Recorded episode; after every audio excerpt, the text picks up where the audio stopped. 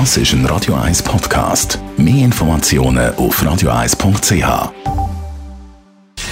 Gesundheit und Wissenschaft auf Radio 1. Unterstützt vom Kopfwehzentrum Irlande Zürich. www.kopfwww.ch in einer französischen Studie hat man herausgefunden, dass man ein Getränk schneller trinkt, wenn die Musik lauter ist.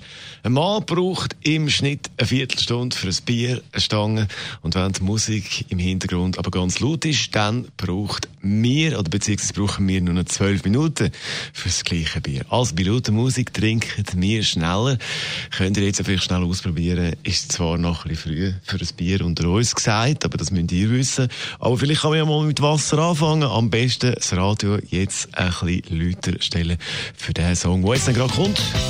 Und dann schauen, ob man das Wasserglas oder die Wasserflasche Das ist ein Radio 1 Podcast. Mehr Informationen auf radio1.ch.